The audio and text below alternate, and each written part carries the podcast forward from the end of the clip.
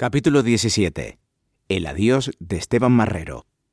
Un hombre vestido de negro con sombrero y bastón lleva un buen rato delante de la casa de María Cruz en Teseguite. Mira con detenimiento la fachada. Da la impresión de que está a la espera de algo, como si hubiera planeado una cita justamente en ese lugar. Tal vez piense que en algún momento alguien pudiera abrir alguna de aquellas puertas desvencijadas y salir a su encuentro. Al cabo de un rato, el hombre se gira y se va. Camina despacio, tratando de que nadie advierta su leve cojera. Detrás, las palmeras que custodian la casa se agitan como aspas de molino. Llevan años cuidando de esta vieja venta derrumbada. Como sombras de gigante, aletean sus brazos ahuyentando malos recuerdos. El silbido del viento se cuela por los ventanales rotos, por las hendiduras, como voces dolientes se niegan al olvido. Nunca nadie volvió a vivir en la casa de María Cruz. Su crimen y el de su hermana Petra siempre formarán parte de la historia negra de Lanzarote. Esteban Marrero había vuelto a Lanzarote dispuesto a hacerle una visita a Salomé.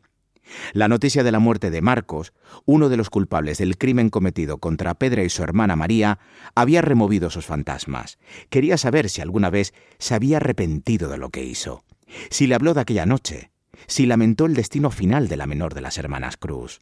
Rondó cerca de la casa, vio de lejos a Salomé, tan vieja como él, rodeada de familiares, de vecinas que le daban el pésame. Se acercó a ella, casi podía tocarla. La mujer lo miró con agradecimiento, con dulzura, como si pensara que se tratara de un viejo amigo de Marcos, de un compinche, de un señor importante al que su marido sirvió bien. Nunca supo por qué estaba allí. Salomé parecía buena persona. Esteban prefirió marcharse, no hacer más preguntas. Probablemente Salomé nunca se habría atrevido a hablar de ese tema con Marcos, y ella no tenía la culpa de lo que él pudo hacer. Delante del espejo de su cómoda, Salomé se pasa un peine medio roto. Le faltan varios dientes, pero no le importa. Hace tiempo que su vida dejó de importarle. No sabría decir cuándo ocurrió, pero un día se metió en un callejón sin salida y ya no pudo salir de ahí. Tampoco lo intentó. Prefirió ocuparse de los demás, de sus sobrinas, de Marina, de las primas de Teguise. La vida con Marcos no fue como esperaba. O tal vez sí. Las sombras que lo acompañaron hicieron que la realidad, su día a día, fuera la mayor parte del tiempo un calvario. Él había decidido buscar refugio detrás de una máscara. Así se sentía salvo.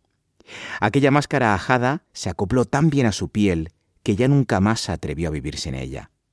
Durante mucho tiempo la mujer de Marcos Concepción esperó, más bien temió, que alguien tocara en la puerta de su casa, que vinieran a hacerle algún reclamo, pero nadie se atrevió. Tampoco hubiera sabido bien qué decirles. En el fondo de su corazón siempre confió en que su marido, aquel hombre altanero, capaz de lo peor y a veces también de lo mejor, no fuera como él mismo se empeñaba en aparentar. La dulce Salomé siempre quiso aferrarse a esa idea liberadora, de lo contrario, ella jamás podría sentirse en paz. De pronto, como una luz tenue, vuelve la imagen de un Marcos desconocido, capaz de jugar con la pequeña Marina, de traerle regalos de sus visitas esporádicas a la tienda de la Plaza de la Villa. Aquello ocurría en contadas ocasiones, pero cuando ella lo vio sintió un alivio difícil de explicar. Su corazón dio un brinco, pequeño, fugaz, un aleteo. Quizás las palabras de Marcos Concepción no habían sido una sucesión de mentiras. Ayer por la tarde lo habían enterrado y ella sabía que mucha gente acudió al funeral por ella, por no hacerle un feo a su familia. Solo recuerda ver llorar a su niña y algún sobrino más de Marcos. Ella no pudo. Estaba seca. Tal vez se había contagiado de aquella tierra, de aquel inmenso erial, de su realidad. Tantos años soportando habladurías y esas miradas solapadas, ruines con las que muchos se dirigían a ella. Salomé volvió a colocarse el pañuelo negro en la cabeza. Ya ni siquiera quiso mirar su cara blanquecina, como si nunca hubiera visto el sol, recubierta de arrugas, como los surcos que un encorvado José Domingo se empeñaba en dibujar sobre su pequeño arenado. Aquel espejo manchado con pequeñas motas negras jamás le devolverá la imagen que alguna vez llegó a tener, aunque ella no se diera cuenta. Salomé siempre se vio como una mujer parduzca, más bien fea y sin importancia. Al final de un largo camino de tierra, una casa de grandes ventanales aparece como un faro solitario y desmejorado. Solo se oye el sonido del viento y en ocasiones los ladridos lejanos de unos perros. La casa de María Cruz sigue ahí, sola y medio derrumbada. Dentro de la vivienda aún quedan restos de lo que fue. Sillas rotas, cabezales roídos por la carcoma, utensilios de cocina desperdigados por el suelo, recubiertos de tierra y escombros. El aleteo nervioso de unas palomas que se cuela por uno de los agujeros de la techumbre interrumpe el silencio. Entonces, es mejor marcharse. Solo el viento huraño permanece agitando las palmeras que acompañan la vieja casa donde dicen que tres hombres mataron a María Cruz y también provocaron la muerte atroz de su hermana pequeña. El atardecer se adueña de Teseguite.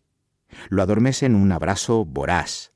Lo acuna hasta que se sumerge en un letargo manso, unánime. Rosa, la mujer del guarda de la casa grande, siempre dijo que aquel sopor no parecía de este mundo. A lo lejos, las palmeras que custodian la casa de María Cruz siguen agitando los brazos. Como un ejército de fantasmas, sus aspas de gigante vigilarán para siempre el sueño de los ausentes.